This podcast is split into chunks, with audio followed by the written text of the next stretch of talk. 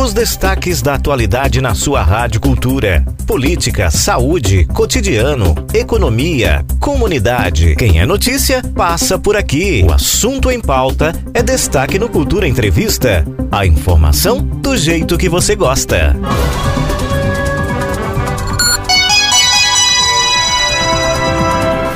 Olá, ótima tarde para você. São duas horas e seis minutos. Está no ar mais uma edição do Cultura Entrevista nessa segunda-feira, dia 10 de janeiro de 2022. Hoje a gente vai falar sobre ansiedade.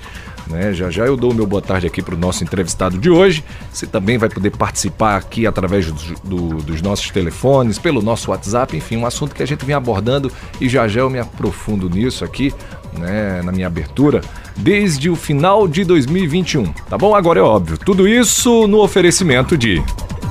Cicatriza Caruaru, clínica especializada no tratamento de feridas, úlceras varicosas e arteriais, pé diabético e lesões de difícil cicatrização, curativos especiais e cuidados podiátricos. Ligue 98212 5844. Cicatriza Caruaru, Rua Saldanha Marinho, número 410, Maurício de Nassau. Casa do Fogueteiro e Utilidades. Tem novidades todos os dias. Rua da Conceição, no centro de Caruaru. WhatsApp 98178 1572. Ou nos siga nas redes sociais. Arroba Casa do Fogueteiro. Farmácia Oliveira. Sua saúde merece o melhor. Ligou, chegou. 98106-2641. Farmácia Oliveira. Avenida Gaminon Magalhães, número 1177, Caruaru. Sismuc Regional. Seja sócio e usufrua de assistência médica, psicológica e jurídica, odontológica, oftalmológica,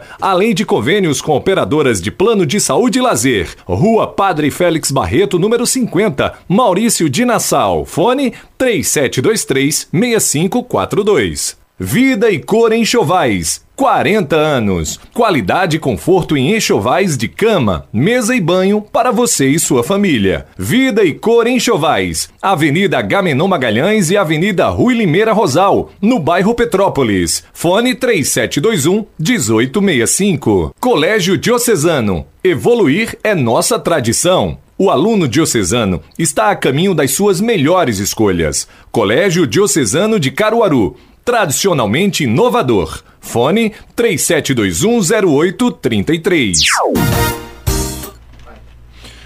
Muito bem, são duas horas e oito minutos. Agora sim eu dou meu boa tarde aqui para Tunai Galvão. Ele é médico psiquiatra e hoje vai estar aqui falando com a gente sobre ansiedade. Tunai, obrigado por ter aceitado aqui o nosso convite, viu? Boa tarde, boa tarde aí a todos os ouvintes é, da cultura. Para mim é um privilégio estar aqui com vocês conversando um pouquinho a respeito de um tema que para mim é muito caro, é uma coisa que é do meu dia a dia, que é a ansiedade. Eu gosto muito sempre que eu tenho a oportunidade de falar a respeito disso. Muito bem, olha, desde o final do ano passado, a gente vem fazendo uma série de entrevistas aqui, né? E volta e meia, ansiedade entra como subtema né, um subtópico dos assuntos. Por exemplo, a gente veio falar sobre metas né, para 2022, creio que no finalzinho de dezembro. A gente falou sobre liderança, né, como tomar conta aí, como ter a possibilidade de controlar as suas vidas. E aí, ansiedade apareceu ali também como subtema. A gente falou sobre sociedade do cansaço semana passada aqui, que é aquele sentimento de exaustão. Né, que a gente volta e meia já acorda se sentindo cansaço. O que é isso?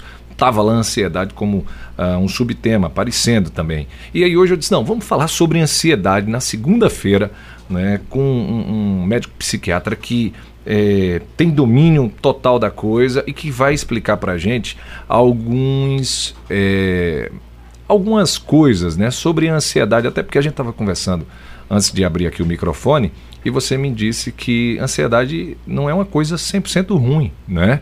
Como é que é isso, hein, Tunai? Mais uma vez, obrigado por ter aceitado o nosso convite para falar hoje exclusivamente sobre ansiedade. Obrigado, Fulvio. E você vai ver que ao tentar falar exclusivamente sobre ansiedade, a gente vai acabar falando sobre muitas coisas pois também, é, né? Também, né? E é exatamente isso. É, hoje em dia, a gente fala muito a respeito da ansiedade, é normal, é natural todo mundo falar, eu estou muito ansioso, etc, etc. A ansiedade em si. Até o Dido, né? Disse que estava ansioso pela, pela entrevista. Pela entrevista, né? né? Quase que eu pedia para ele ficar aqui, né? Mas ele foi almoçar. Pois é. Mas até, até a ansiedade em si, ela não é, é, patológica, ela não é um adoecimento. Pelo contrário, a ansiedade ela tem um, um fator adaptativo. O que seria isso? A ansiedade, em alguma medida, ela faz com que a gente se prepare para algumas situações diferentes. Se você vai para um trabalho novo, se você vai para uma entrevista de emprego, se você está numa situação nova durante, na, na, sua vida, essa ansiedade, esse sentimento faz com que a gente se prepare para isso. Então isso é importante. É importante. As pessoas que não têm absolutamente nenhum tipo de ansiedade, essas pessoas acabam é, perdendo compromissos, não se preparando como devem para as de, devidas ocasiões. O que a gente trata na, na, psiquiatria, na medicina de modo geral, e o que a gente tem que ter cuidado são os transtornos advindos da ansiedade. Uhum. Então, se o indivíduo ele tem uma ansiedade tão exacerbada, e aí a gente pode depois falar mais ou menos o que seria essa ansiedade, né? Ansiedade é, é um nome muito geral, mas se ele, ele tem sintomas ansiosos que causam uma disfunção funcional, ou seja, ao invés dele se preparar melhor para uma determinada ocasião, ele fica tão ansioso, esse, esses sintomas são tão exacerbados que ele não consegue sequer participar da entrevista, por uhum. exemplo. Ou então, se diante de uma situação onde ele é exposto, enfim, ele não consegue é, ter, funcionar naquela situação, então a gente já começa a imaginar que ele pode ter algum transtorno advindo dessa ansiedade. Então, os transtornos de ansiedade são o foco do tratamento, mas ficar um pouco ansioso, isso é natural. Então, eu, é, é, pelo que eu entendi aqui, a gente precisa continuar debatendo sobre ansiedade, porque é, é, meio clichê, mas é fato, é o mal do século, né? Todo mundo fala isso. É, mas é, também é preciso a gente começar a olhar com um olhar diferente para a ansiedade, é isso? Exato. É, nem toda ansiedade ela vai necessariamente nos trazer uma disfunção funcional. Então, para vir aqui hoje, obviamente, eu fico um pouco ansioso. Você ficou ansioso, pensando, o oh, Fulvio vai atrasar, Fulvio não vai chegar. Porque eu cheguei primeiro que o entrevistador, hein? Porque na verdade aqui ele chegou primeiro que eu, viu, ouvinte cultura. Eu Você fiquei, ficou ansioso? Eu fiquei, eu fiquei, eu já estava ansioso, né? Mas uma ansiedade tranquila, uma ansiedade Tranquila. que faz com que eu Até me prepare. Porque você não está tremendo, você não está tomando tanta água, né? tá tudo ok, tá tudo tá tranquilo. tudo relativamente tranquilo. Então, esse tipo de ansiedade ele faz com que a gente se prepare. A ansiedade de uma prova, por exemplo, faz uhum. com que o aluno estude mais para aquela prova. Muito né? Bem. A proximidade da prova vai desenvolvendo aquela sensação de uma angustiazinha, às vezes pequena, faz com que ele se prepare para aquele momento. Durante a evolução, as pessoas que eram mais ansiosas, as que se preocupavam, será que no próximo inverno vai ser um inverno muito rigoroso? Será que na próxima semana vai vir uma chuva muito grande? E essas pessoas se preparavam para isso. Então, evolutivamente, essas pessoas foram sobrevivendo, elas foram sendo selecionadas. Então, a seleção natural selecionou talvez as pessoas mais ansiosas. Muito bem. Mas hoje, nós sofremos um pouco com isso em função dessa ansiedade ser exacerbada em, alguns, em alguma medida. E aí eu queria falar sobre isso. Você trouxe aqui, né? É esse, essa, essa, essa colocação da ansiedade exacerbada, ou seja, exagerada, né? É, como é que a gente pode identificar que a gente está passando do limite? Perfeito. É, a ansiedade ela tem muito sintoma físico, ela não só tem sintoma psíquico, como nós imaginamos. Então, existem alguns sintomas é, que a pessoa começa a fazer um, o que a gente chama de sobrevaloração de ideias. Por exemplo, ela pega uma coisa pequena, diz assim: ah, hoje eu não vou conseguir ir para o meu trabalho. Aí já começa: meu Deus, eu vou, o meu chefe vai me demitir, eu vou morar na rua, é, eu nunca vou. Enfim, de uma coisa pequena, ele transforma aquilo ali numa coisa catastrófica. Então, esse tipo de, de pensamento ele gera sofrimento mental.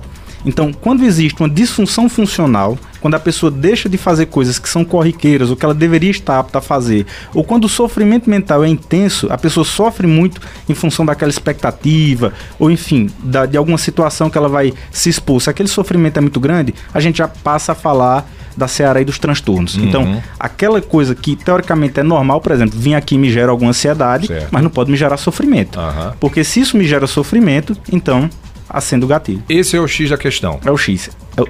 é o, a questão do, do sofrimento com o sofrimento mental ou a disfunção funcional. Uhum. Entende? E quais os principais sintomas, já quando a gente passou do limite ali, para você que está em casa, para o ouvinte que está em casa aí, entender se, nossa, será que eu estou passando do limite? Né? Quando a gente passa do limite em relação à ansiedade, a gente está super ansioso, e, e, aí vem a questão dos, das patologias. Quais os principais é, é, sintomas? Pronto, é importante saber que existem vários tipos de ansiedade. Existe é. desde um tipo de ansiedade que a gente chama de ansiedade paroxística, que é aquela ansiedade que o indivíduo às vezes está num momento tranquilo, está assistindo TV ou está num momento relaxante ali com a família e de repente vem um, o coração começa a bater muito rápido, sente falta de ar, tremor, uhum. é, sensação de, de morte iminente. A gente chama de uma sensação de fato que ele vai morrer, ele tem essa ideia. Então, é, esses sintomas que a gente chama popularmente de crises de pânico, ataques uhum. de pânico, eles são comuns e eles fazem parte de um tipo específico de ansiedade, e, e, também, eventualmente, uma pessoa pode ter quadros como esse nos outros tipos. Existe um outro tipo de ansiedade, que é a ansiedade social. A pessoa está tranquila se ela estiver na casa dela, se ela não estiver em contato com ninguém, ela não tem nada. Agora, se ela se expor a uma situação, se ela precisar falar com, em um pequeno grupo, se ela precisar falar com alguém em posição de autoridade, uhum. se ela precisar ir para um ambiente onde tem muita gente, um exemplo de uma festa, uma confraternização, ela começa a sentir esses sintomas ansiosos, que poderiam ser semelhantes àqueles que eu citei: coração acelerado, sensação de falta falta de ar, sensação de morte iminente, tremores. Tremedeira, né? Tremores, é, é, dormência nos membros, enfim. Então é um outro tipo de ansiedade. Tem a ansiedade que a gente chama de transtorno de ansiedade generalizada, uhum. que é um indivíduo que tem esse quadro ansioso em basicamente qualquer é, qualquer coisa que ele for fazer é sempre muito ansioso, sofre muito sempre por antecipação, é aquela pessoa que é incapaz de, de, de fazer uma programação é, tá sempre querendo se antecipar. Muitas vezes esse, esse, esse padrão de comportamento está associado a muito sofrimento, uhum. porque a pessoa sofre muito com tudo que ela vai fazer, coisas pequenas, ela começa a catastrofizar. Meu uhum. Deus, isso vai dar errado, vai dar errado, vai dar errado. Então. É feito, a gente diz, né? Faz uma tempestade num copo d'água. Perfeito, é exatamente isso. Acaba fazendo uma tempestade num copo d'água. Olha, a gente separou aqui né, alguns é, sintomas né, de ansiedade. E aí eu queria trazer para o ouvinte de cultura, porque de repente o cara se identifica ou consegue identificar alguma coisa aqui. Olha, o primeiro deles que a gente traz e que Tunai até falou, doutor Tunai, que é a questão da respiração, né? Você está com uma respiração ofegante, falta de ar. Tem também a questão das palpitações e dores no peito. A fala também acelerada é um sintoma. Sensação de tremor, que você também trouxe isso aqui. E vontade de roer as unhas, né? Tem gente que, que come as unhas agitação nas pernas e nos braços, pessoas que ficam paradas e ficam com a perna mexendo o tempo todo. Isso aí também é, é algo relacionado aí à, à, ansiedade, a tensão muscular, tontura, sensação de desmaio, enjoo e vômito, irritabilidade, aquelas pessoas que ficam irritadas né, o tempo todo, enxaqueca frequente, né, é sintoma de ansiedade, pode ser também pode um ser. sintoma de ansiedade, provocado pela ansiedade no caso, é, a boca seca, insônia, preocupação excessiva, que é o que tu né, colocou aqui também, dificuldade de concentração, nervosismo, aquelas pessoas que vivem nervosas, medo constante, né? Uhum. Pessoas que ficam com medo de tudo. Nossa, eu vou sair na rua, vou ser assaltado. Vou sair na rua agora em meio a tudo isso que a gente está vivendo, nessa crise de saúde que o mundo vive, né? Qual é o nosso maior medo? Pegar Covid. E agora H3N2, né? Então a gente pois fica é. com medo constante aí de, de se contaminar Uh, e aí isso atrelado a outros sintomas que a gente falou, que a gente ainda vai falar, pode ser realmente né, alguma coisa relacionada à ansiedade de fato. Sensação de que vai perder o controle ou que algo ruim vai acontecer, desequilíbrio dos pensamentos, que é quando você não consegue uhum. colocar né, o juízo em dia, popularmente falando aqui, trocando em miúdos, braço dormente, suor frio, quando as pessoas ficam suando frio né, uma sensação também, é um, pode ser um sintoma. Sensação de, de ser um observador externo da própria vida, né, que é a questão da despersonalização. Despersonalização. Queria, pois é, eu queria que você falasse sobre isso. Né? Esses foram alguns sintomas. Eu acho que eu trouxe 21 sintomas. É porque 21 é, é meu número de sorte, é. aí eu trouxe 21 aqui, tá? Esses 21 sintomas são. Esses 21 são os 21 principais sintomas. A gente tem alguns questionários que nós preenchemos no diagnóstico e são esses os principais sintomas que nós encontramos nas pessoas com transtorno de ansiedade. Então, é, é interessante a é, falar a respeito disso e falar dos sintomas na perspectiva de que eventualmente alguém se identifique e, e procure al, al, alguma ajuda se eventualmente uhum. ele tiver um sofrimento intenso, uma disfunção funcional, porque as pessoas convivem com transtornos ansiosos, muitas vezes os estudos mostram por até 10 anos até procurar ajuda, porque na maior parte das vezes não associa esses sintomas a um transtorno ansioso. Uhum. Porque existe uma ideia de que um adoecimento psíquico ou psiquiátrico é uma coisa exclusivamente da mente.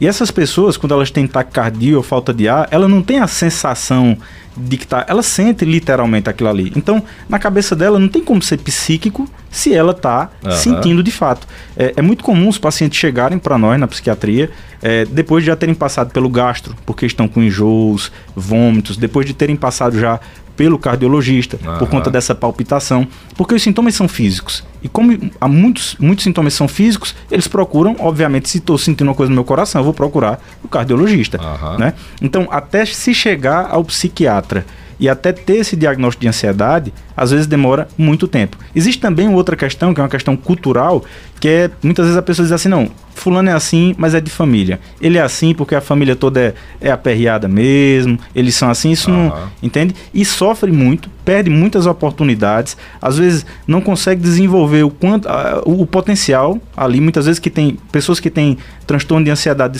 de, de, social, por exemplo, tem um medo muito grande de se expor, de falar em público, medo de, enfim, de, de, de participar, às vezes, de uma entrevista de emprego e acaba uhum. perdendo oportunidades. Às vezes a inteligência é preservada, é uma pessoa com muita capacidade, mas esse medo de se expor, por exemplo, impede que essas pessoas façam coisas desse tipo. Então, até uma pessoa procurar ajuda, às vezes ela passou anos, eventualmente até uma década. Existem existe algum tipo de teste que diagnostica aí a questão da ansiedade? Vê, na psiquiatria a gente trabalha com alguns testes, por exemplo, existe um, um, algumas escalas, existe escala de Hamilton, de Beck, existem alguns testes que nós uhum. fazemos. Na maior parte das vezes esses testes eles funcionam como screen, assim, é mais para a gente tentar é, ou quantificar os sintomas ou tentar é, se, se, existe um grande grupo, às vezes a gente aplica no grupo todo aquele teste para selecionar aquelas pessoas que têm um maior, uma maior chance de ter um transtorno ansioso, para avaliar de perto essas pessoas. Mas o diagnóstico, a gente diz que o diagnóstico é clínico, é através de uma entrevista, uhum. de uma entrevista psiquiátrica e do exame mental. Uhum. Então, na entrevista, nós conseguimos é, fazer esse. Através da entrevista, a gente faz o exame mental, nós conseguimos perceber algumas coisas. Você até deu um exemplo, por exemplo, a gente começa a avaliação pela apresentação, a forma que a pessoa entra no consultório, se ela sentou, se ela ficou agoniada, uhum. se ela se mexe muito, se ela está mexendo muito os pés. É, tá do unha. Se as unhas, se as unhas estão tão ruídas, eventualmente uhum. pessoas roem tanto as unhas que fica só o, o exato no couro. Minha avó falava do toco, né? Fica só no fica toco. Só toco Perfeito. Então existe essa, essa a, a avaliação e a história clínica. A gente vai colher a história. Como é que essa pessoa é, vem desenvolvendo, o que é que ela sente, quais são os sintomas dela. Então o diagnóstico de fato é um diagnóstico clínico. Uhum. A gente não tem um exame é, que diga esse exame vai diagnosticar. Nós temos alguns testes que ajudam o diagnóstico, mas o diagnóstico é através da, da avaliação. E no caso de uma crise de ansiedade, hein? Né? É, há diferença entre a crise e o ataque de ansiedade ou é a mesma coisa? Sim, a gente chama. É importante a gente saber que, por exemplo, uma pessoa pode eventualmente ter uma crise uhum. de ansiedade e ela não ter um transtorno de ansiedade paroxístico, um transtorno de pânico. Certo. Você pode um dia, por algum motivo ali, ter uma crise de ansiedade e depois seguir sua vida, isso uhum. não acontecer mais. Isso eventualmente pode acontecer. É, num contexto de um transtorno depressivo, por exemplo, a pessoa pode ter uma crise de ansiedade. Uhum. E o problema dela é ser um transtorno depressivo.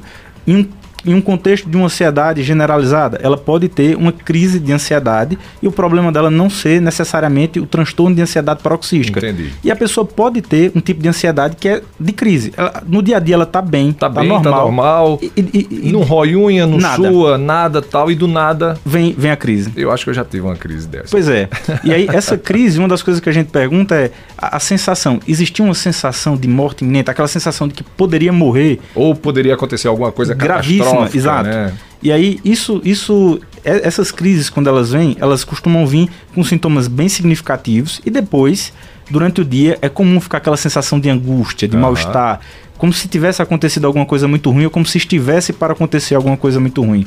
Então, não necessariamente uma pessoa que tem uma crise isolada, ela tem algum transtorno, mas é um, um, um fator que faz a gente ficar é, de orelha em pé e se eventualmente ela tem mais de uma crise, aí sim vale a pena a gente tratar.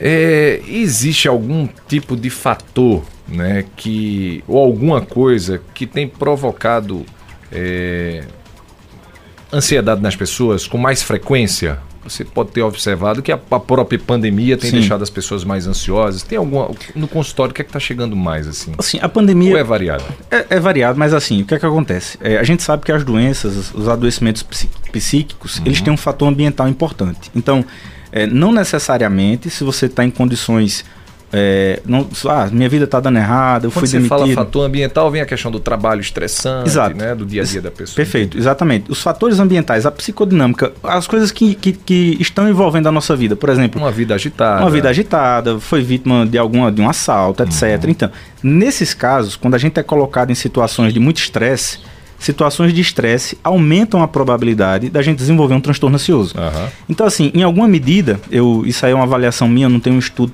para provar isso, mas assim, o mundo todo foi colocado sob uma situação de estresse. Uhum. nós do dia para noite. De extremo estresse. De extremo né? estresse. As pessoas ficavam preocupadas com a possibilidade de morte, de morte uhum. de pessoas próximas, a possibilidade de passar fome, passar fome, de perder emprego, como é que vai ser de agora em diante, perder parentes, perder né? parentes, pessoas importantes. Então essa essa situação de estresse no qual, veja, eventualmente eu sei que os números de assaltos são muito grandes, mas nem todo mundo é colocado numa situação de estresse por um assalto, por uhum. exemplo. Mas na pandemia, o mundo todo foi colocado nessa situação. Pois é. então é. é. natural que, diante de situações de muito estresse, como esse, aquelas pessoas que têm uma predisposição a desenvolver transtornos ansiosos, que elas desenvolvam. Então, nós pegamos isolamento social. É, é parece uma receita de bolo. O que uhum. é que pode gerar um quadro junta, ansioso? Junta tudo isso aí. É, é, é pobreza, estresse, uhum é, adoecimento, adoecimento de pessoas, tudo, tudo que pode gerar estresse a gente teve durante essa pandemia, né? Então, obviamente, acabou aumentando os números de, de, de quadro, das pessoas que têm transtornos ansiosos.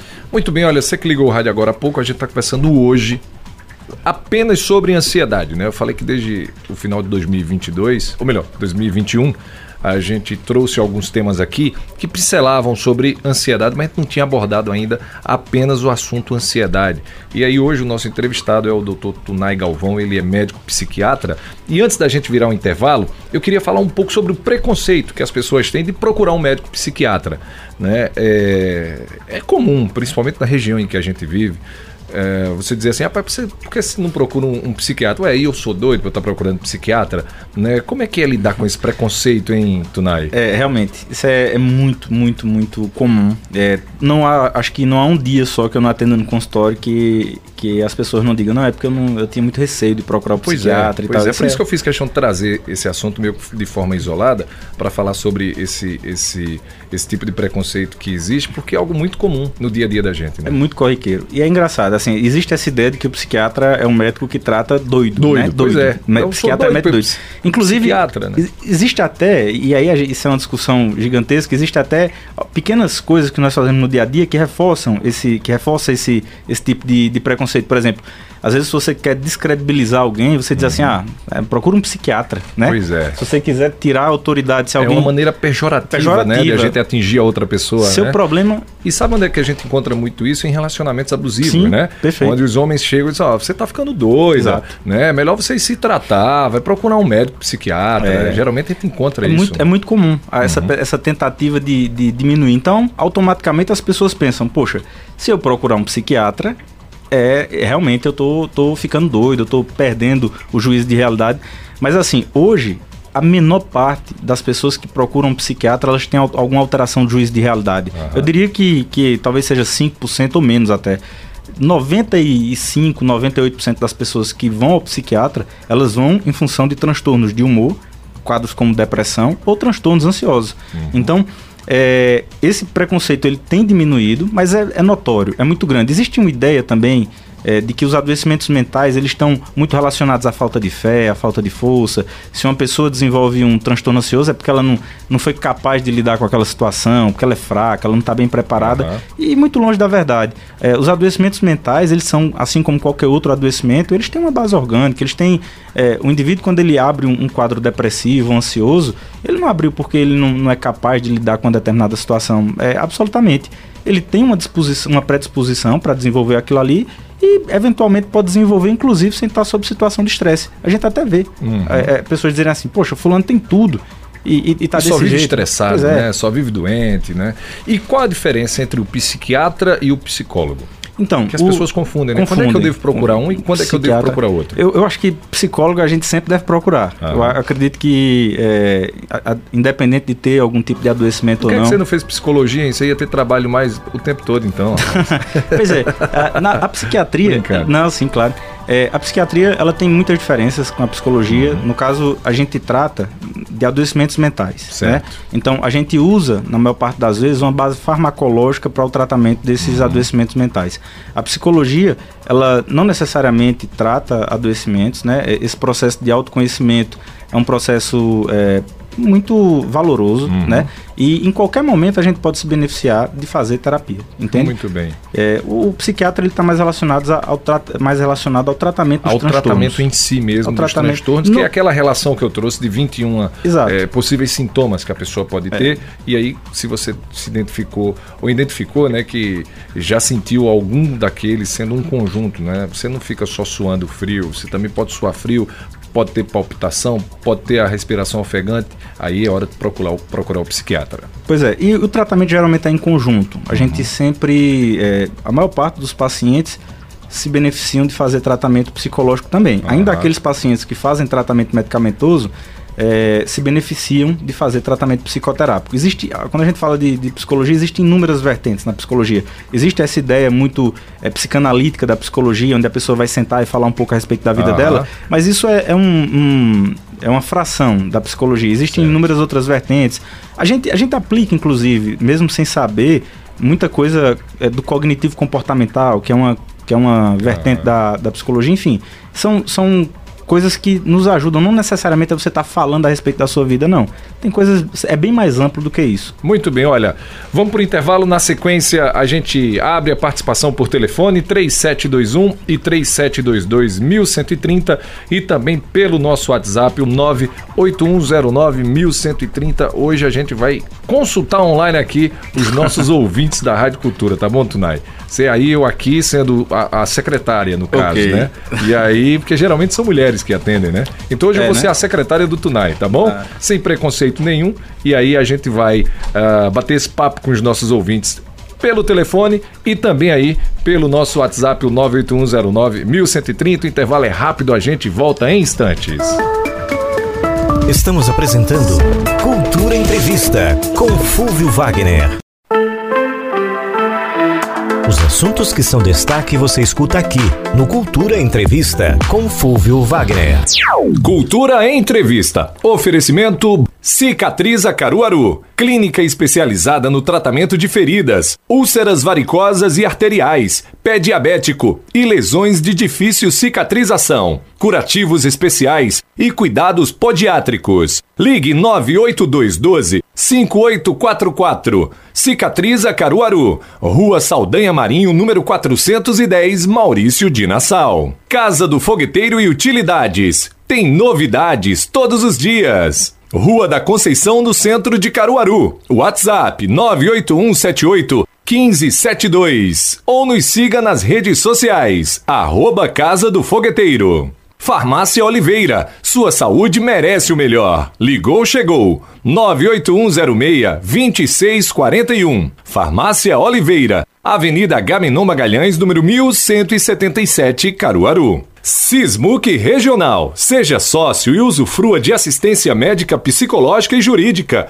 odontológica, oftalmológica, além de convênios com operadoras de plano de saúde e lazer. Rua Padre Félix Barreto, número 50, Maurício de Nassau. Fone 3723 6542. Vida e cor em chovais. 40 anos. Qualidade e conforto em enxovais de cama, mesa e banho para você e sua família. Vida e cor enxovais. Avenida Gamenon Magalhães e Avenida Rui Limeira Rosal, no bairro Petrópolis. Fone 3721 1865. Colégio Diocesano. Evoluir é nossa tradição. O aluno diocesano está a caminho das suas melhores escolhas. Colégio Diocesano de Caruaru tradicionalmente inovador. Fone 37210833.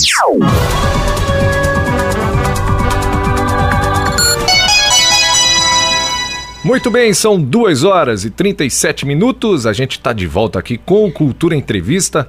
Hoje falando exclusivamente sobre ansiedade, né? Alguns sintomas. O nosso entrevistado de hoje é o Dr. Tunai Galvão, ele é médico psiquiatra, né? Já trouxe aqui um monte de informação bacana pra gente. E agora a gente abre a participação por telefone. Hoje falei que eu sou a secretária do, do Tunai, né? E aí a gente vai fazer a consulta ao vivo aqui dos nossos ouvintes da Rádio Cultura, começando com a primeira participação.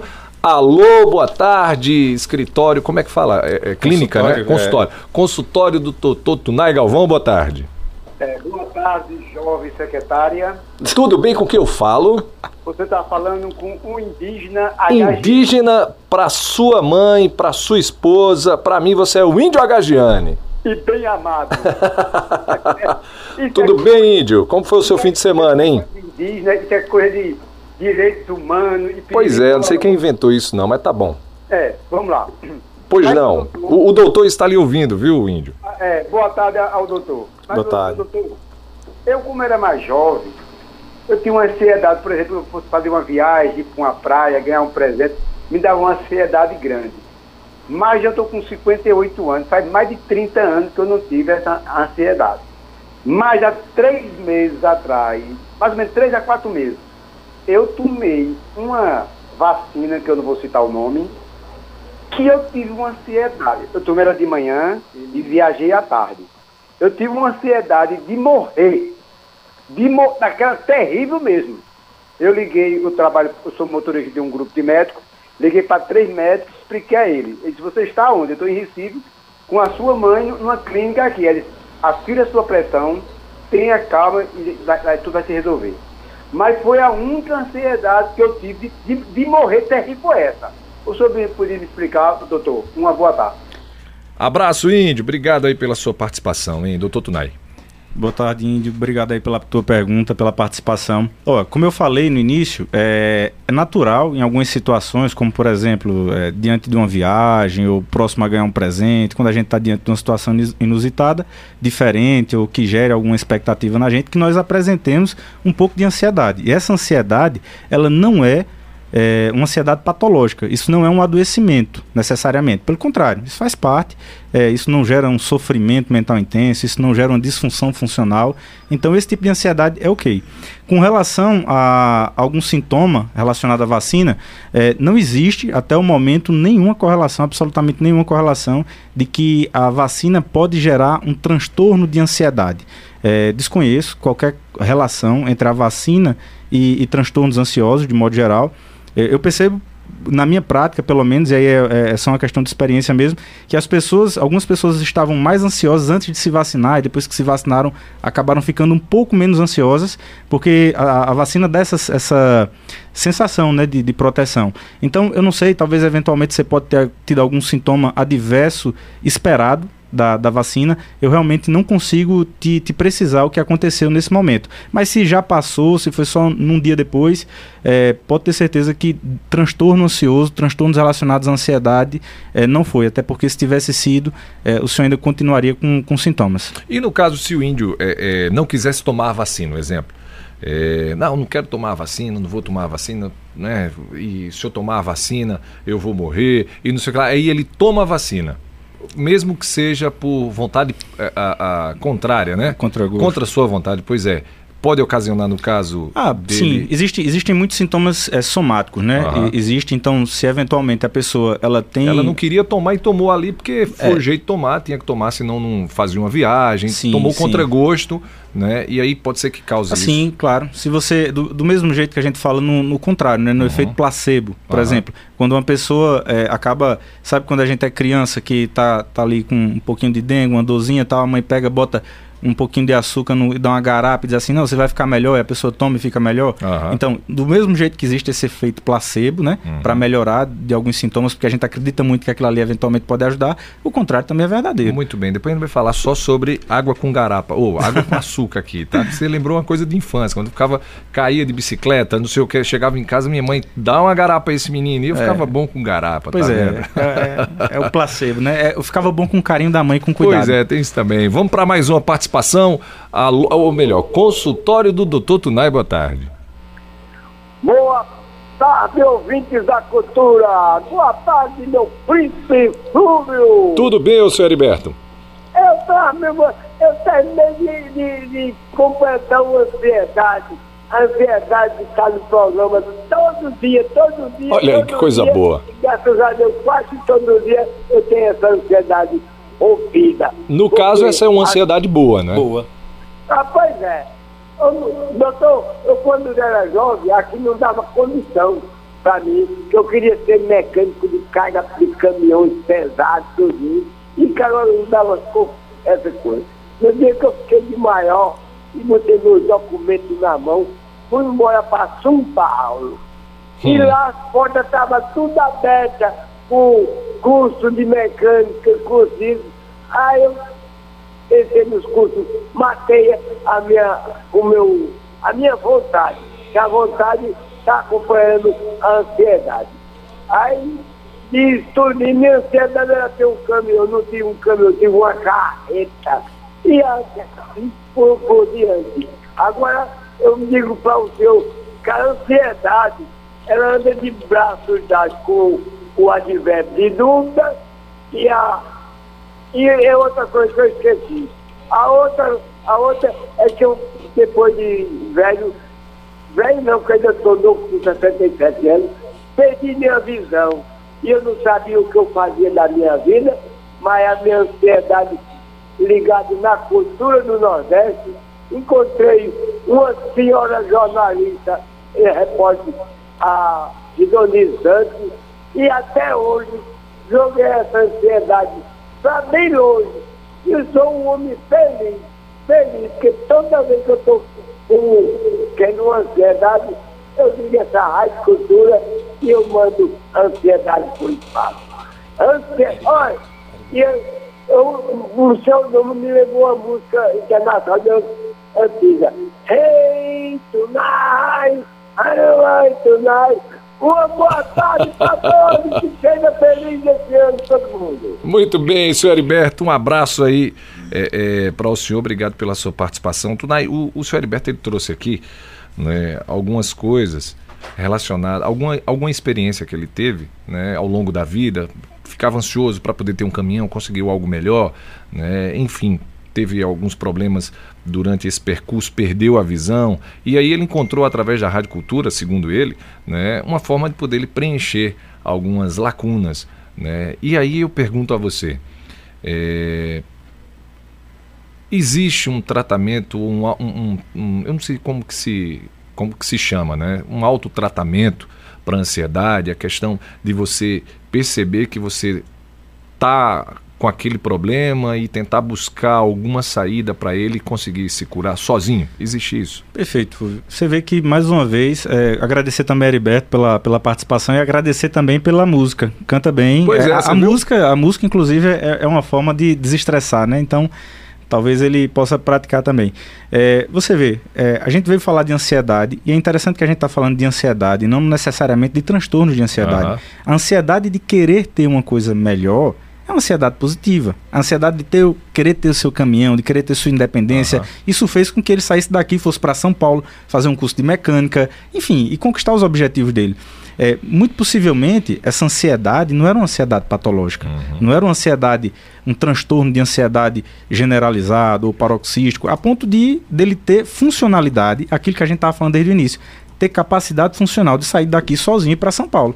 Pois é. então, é a, ansiedade, quando ela é transtorno, na maior parte das vezes ela é desadaptativa. O indivíduo às vezes tem a potencialidade de ser um bom mecânico, como o senhor Heriberto, e não foi por não ter coragem, ou não ter coragem no sentido de, de não, não querer se enfrentar, não querer se colocar naquela situação que ele sabe que é uma, uma, uma situação ansiogênica, uhum. que pode gerar... Bastante desafiadora, Desafiador. Né? Então, é, é, respondendo à pergunta, o tratamento da ansiedade não necessariamente é medicamentoso, não necessariamente. Agora, é, se você está apresentando sintomas ansiosos e você está num contexto, por exemplo, de um relacionamento muito conturbado ou de um emprego que exige demais de você, você saindo desses fatores estressores, diminuindo essa, esse estresse, você pode sim conseguir uma melhora daqueles sintomas. Mas quando a pessoa tem um transtorno de ansiedade de fato, ela necessita de tratamento. Não necessariamente de tratamento psiquiátrico e de remédio, não. Existem outras formas de tratamento, como eu já, já citei, o psicoterápico. Mas é importante que ela, que ela se trate. E o autotratamento também, no caso do, do, de Heriberto, parece que ele não procurou ajuda médica nenhuma, mas é, não tinha transtornos. Talvez, assim, né? eu não tenho como afirmar, mas assim, talvez ele não tivesse um transtorno de ansiedade necessariamente. E, e é, era essa ansiedade boa, entre é, aspas. Entre aspas, né? assim, talvez ele tivesse uma ansiedade que foi mais adaptativa do que desadaptativa, né? Muito bem. Olha, a gente tem mais uma participação. Antes de chamar essa participação por telefone, eu queria, já que você falou novamente em questão de transtorno, né, a gente estava conversando aqui, você disse que tem um né, sintoma que é como se fosse a luz do óleo do carro, que quando ele acende, né, a gente olha, não sabe se troca hoje, se troca amanhã, mas é a luz do óleo do carro, que é a questão da insônia. Pois é. As alterações, dificilmente uma pessoa, a insônia é a doença. Para uhum. você ter ideia, até bem pouco tempo atrás a gente nem caracterizava a doença como uma entidade nosológica à parte, como uma doença propriamente. A gente considerava é, insônia secundária. Mas hoje a gente admite que existe, de fato, esse quadro puramente da insônia, mas na maior parte das vezes, o indivíduo, quando ele apresenta um quadro de insônia, ele tem alguma coisa por trás desse uhum. quadro.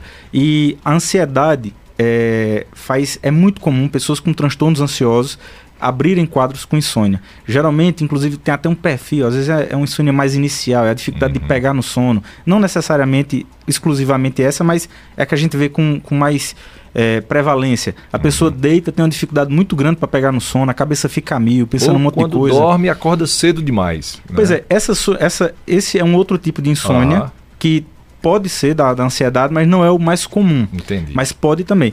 É, geralmente, um indivíduo muito ansioso, ele tem uma dificuldade muito grande para pegar no sono. Se ele conseguir Entendi. pegar no sono, ele consegue dormir. Ele vai embora. É. Mas aí, a insônia, sempre que a gente está diante de insônia, um dos maiores erros que a gente encontra é medicar a insônia.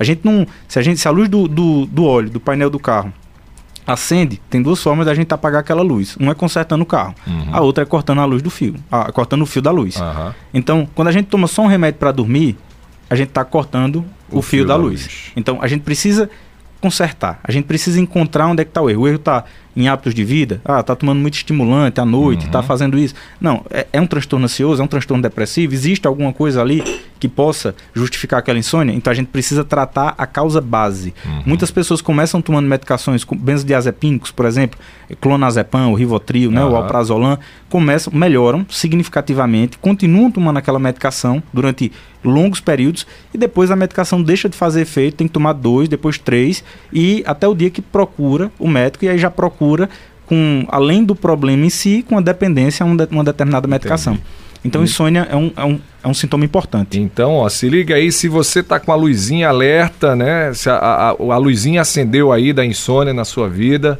Fique esperto se você está acostumado a dormir só com, com, com, é, Como é o nome do, do. Os mais comuns são Rivotril. É porque eu sou do tempo do Gardenal, né? Do Gardenal. E aí minha avó disse: isso é remédio de doido, voltando à questão do preconceito aqui. É.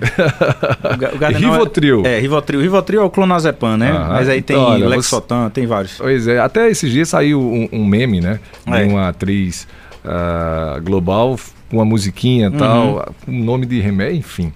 Olha, vamos para mais uma participação, a última participação para a gente poder vir aqui, a última por telefone, tá? Para a gente poder atender aqui a turma que está mandando mensagem pelo nosso WhatsApp, tá bom? Alô, boa tarde.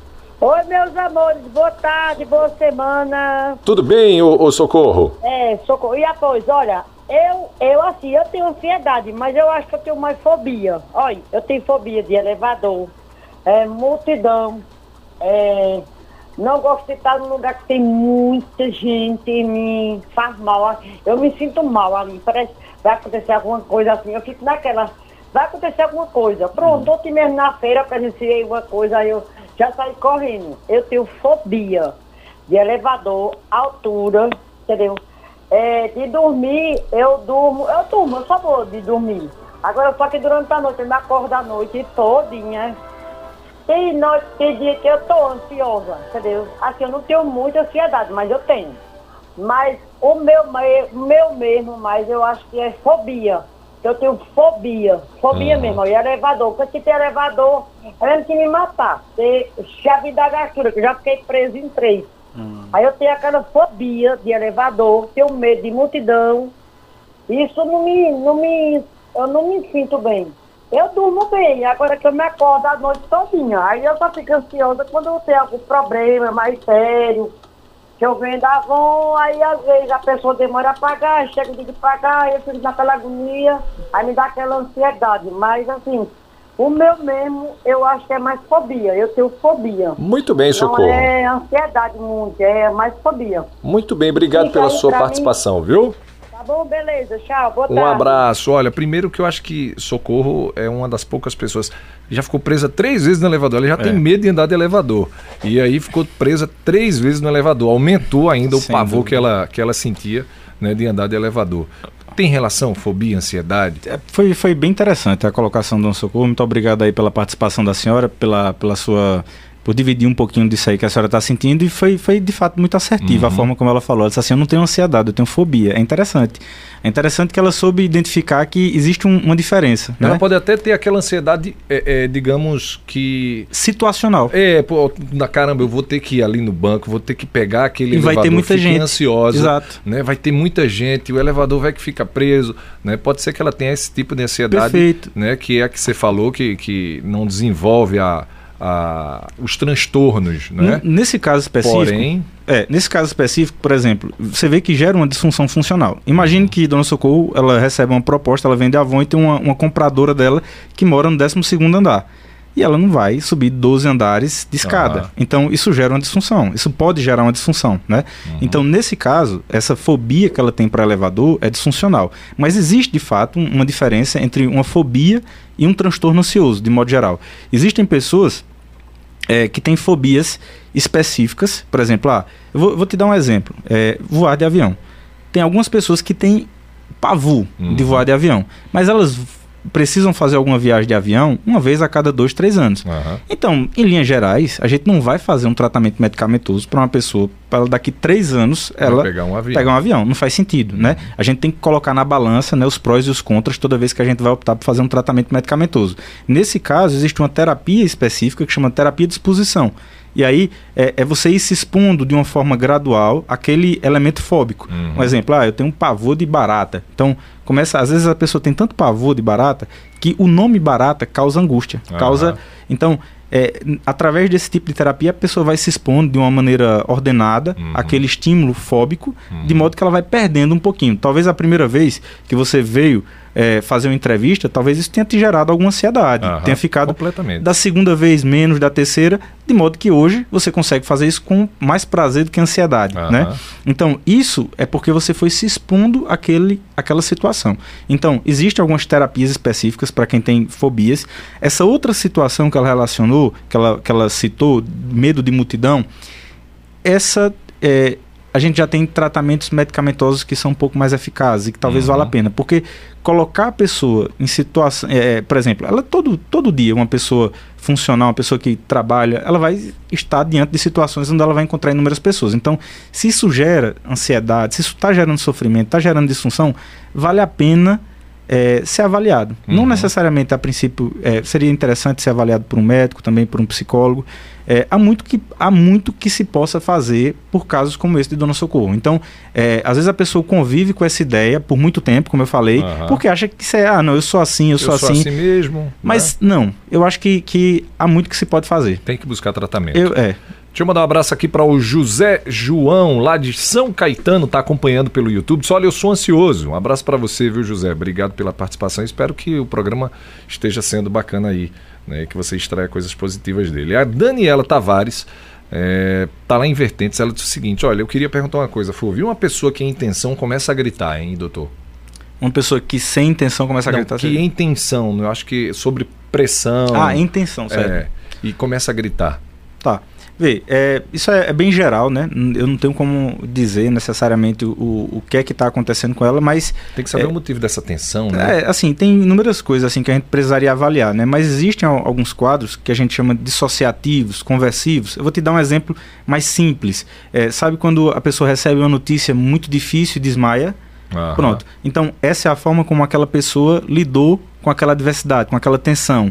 Então, eventualmente, pode, ela pode é, reagir desse modo, começar a gritar quando está sob, sob muita tensão. Então, talvez seja a forma como ela responde àquilo ali. Uhum. Entende? Não necessariamente se é um transtorno ansioso, generalizado, não necessariamente, mas tem que avaliar alguma coisa Aham. há, alguma coisa n- nisso aí, né? E aí, no caso, é importante procurar ajuda médica. Sim, né? seria in- Não interessante. é normal, né? É, não. Olha, um abraço para Joseilda Nair, tá aqui acompanhando a programação. O Josael também. O Sérgio Pires mandou a seguinte pergunta: Boa tarde, Fúvio, doutor Tunai. Existe ansiedade do momento normal, mas tem alguma ansiedade que possa che- chegar a transtorno de depressão? Essa pergunta foi muito interessante. Quem foi que fez essa O Sérgio Pires, ele está parabenizando aqui pela, pela entrevista. Sérgio, é muito bacana a tua pergunta. É, hoje a gente sabe que os transtornos ansiosos eles podem, eles são fatores de risco para transtornos depressivos. Ou seja, uma pessoa que convive com um transtorno ansioso por muito tempo sem tratar, ela aumenta as chances de desenvolver um transtorno depressivo. O contrário não é verdadeiro. Por exemplo, uma pessoa que tem depressão por muito tempo, não necessariamente ela vai desenvolver um transtorno ansioso. Mas as pessoas que convivem com transtornos ansiosos, elas têm uma maior chance de desenvolver um transtorno depressivo. Então, existe sim uma correlação entre transtornos ansiosos uhum. e transtorno depressivo. Olha, é, tem mais uma participação aqui, tem um monte de participação. Acho que não vai dar para a gente colocar todas aqui, né? mas chegou mais um aqui, final do telefone é, 1320, é a DEA. Ela colocou, doutor Tunai, o tratamento de ansiedade deve ser em conjunto com terapia? Sim. Como eu falei há, há, há um tempo, né, há alguns minutos, é muito importante é, fazer o tratamento conjunto. O tratamento medicamentoso associado à, à psicoterapia tem índices de remissão maiores. Então, uhum. se a pessoa tem como associar, existem outras coisas também que, que associadas é, melhoram. Obviamente, é, algumas mudanças do estilo de vida, né? Se a pessoa é, faz uso de álcool, álcool é ansiogênico. Uhum. O álcool é interessante porque na, nas primeiras horas, quando você bebe, o álcool ele tem um, um, uma ação relaxa, que relaxa. O álcool ele age no cérebro, inclusive, no mesmo lugar onde age os benzodiazepínicos, o, uhum. o Rivotril, por exemplo. Então, nas primeiras horas, o álcool ele tem uma ação ali é, é, de bem-estar, ele causa bem-estar. Mas depois, quando ele passa a ser metabolizado, ele, ele gera muita ansiedade. Então, a pessoa que tem ansiedade, ela bebe num dia, ela fica bem, no outro dia, essa ansiedade vem muito pior. Então, mudar alguns, algumas coisas, se a pessoa bebe muito, se ela dorme mal, se ela toma muito café, estimulante de modo geral, isso, a diminuição pode ajudar. A prática de exercício físico, comprovadamente, tem um fator de melhora grande. Então, praticar atividades físicas moderadas, é, de moderadas a alta intensidade. Então, existem outras coisas que também ajudam, mas a medicação e o tratamento psicoterápico elas despontam como as principais linhas de tratamento. Muito bem, olha, tem uma paciente sua aqui, viu, dizendo, olha, estou aqui em São Bento do Una, acompanhando ao vivo a, a, a programação da Rádio Cultura. A Neide tá mandando um abraço aqui para você. Neide, um abraço aí para você também, é, um abraço aí para todo mundo de São Bento, eu sou de São Bento, é, então a todos os meus conterrâneos, um abraço. Muito bem, olha, a Conceição Luna mandou uma mensagem aqui, e aí eu não vou, você não vai responder hoje não, tá? Essa essa porque é tema do nosso Cultura Entrevista, se eu não me engano, da quarta ou da quinta-feira. E aí a gente até conversou sobre isso uhum. aqui, viu, Conceição? Que é a síndrome de Burnout, né? Que é algo que tem se tornado frequente, que é aquele é principalmente na questão do trabalho, né? É, que é quando a gente vê que o time está esgotado, né? o trabalhador está esgotado, enfim. Aí você vai dar uma pincelada rápida aqui sobre a síndrome de Burnout. Semana, essa semana ainda você vai ter uma participação aqui nesse programa que vai falar sobre só sobre isso, síndrome de Burnout. Para quem não conhece o que é, hein, Tunai?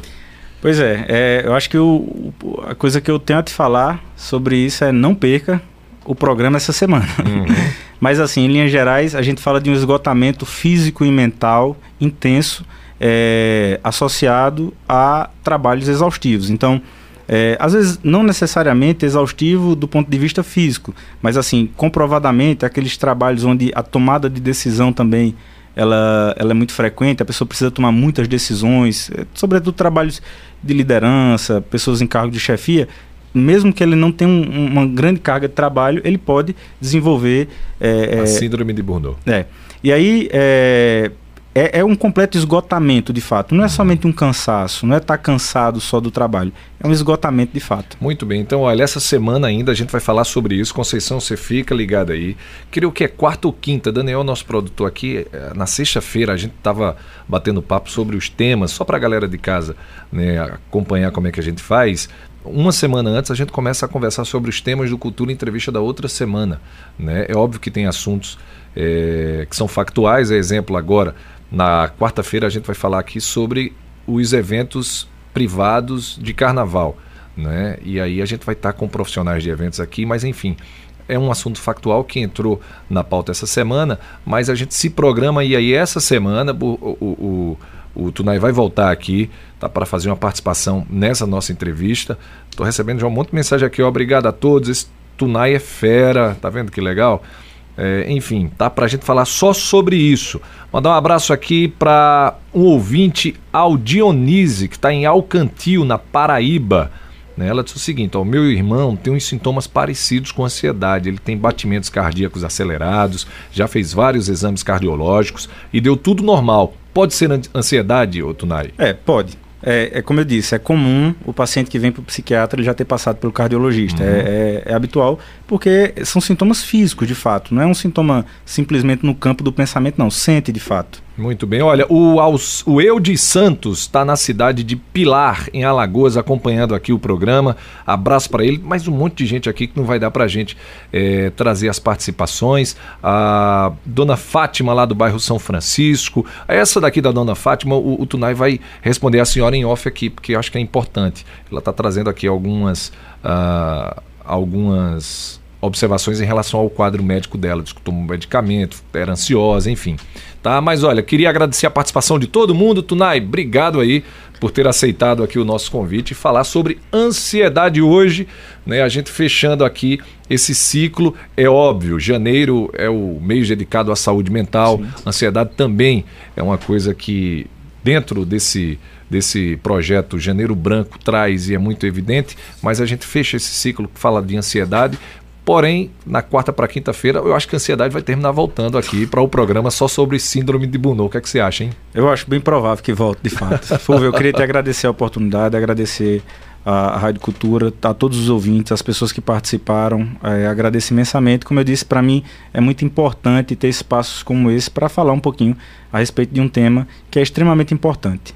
Muito bem, olha, esse programa vai estar tá já já no nosso Spotify, não é isso, Natália? Para você ouvir novamente em formato de podcast, você vai poder rever pelo YouTube ou também pelo Facebook. Tunai, qual é o teu Instagram, hein? É Tunai, T-U-N-A-I, underline Galvão. E telefone para contato, caso alguém queira trocar é, uma ideia? É, é, o, é, eu nem sei o telefone lá do, do nosso consultório, mas é, lá no, no, Instagram tem um, tem um linkzinho. Arroba Tunai, T-U-N-A-I. Underline Galvão. Galvão. Então tá, segue lá tá. O, o, o doutor Tunai, que é médico psiquiatra. Hoje foi o nosso entrevistado aqui do Cultura Entrevista, falando só sobre ansiedade, tá bom? Espero que vocês tenham gostado aí do nosso programa de hoje. A gente vai pro intervalo. Na sequência eu volto, não mais com entrevista, vem aí o Tarde Livre, muita música para dar um embalo bacana na sua tarde de segunda-feira. Um abraço, o, o intervalo é rápido, eu volto em instantes.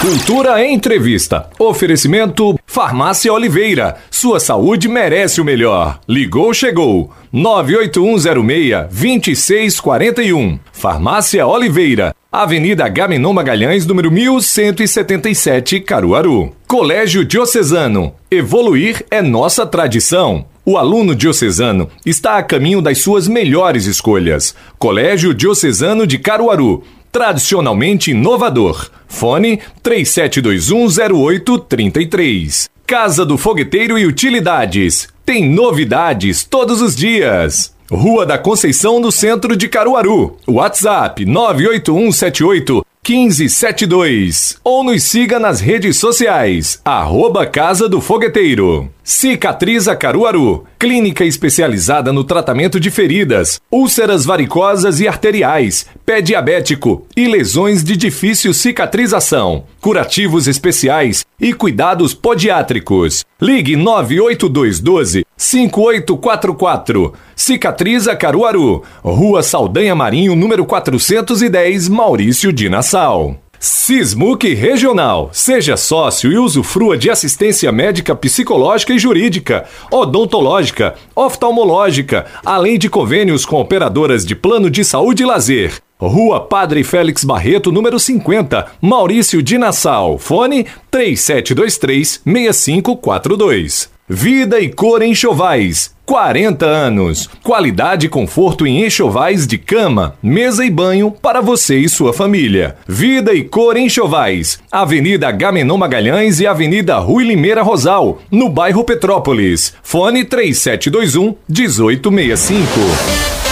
Você ouviu Cultura Entrevista.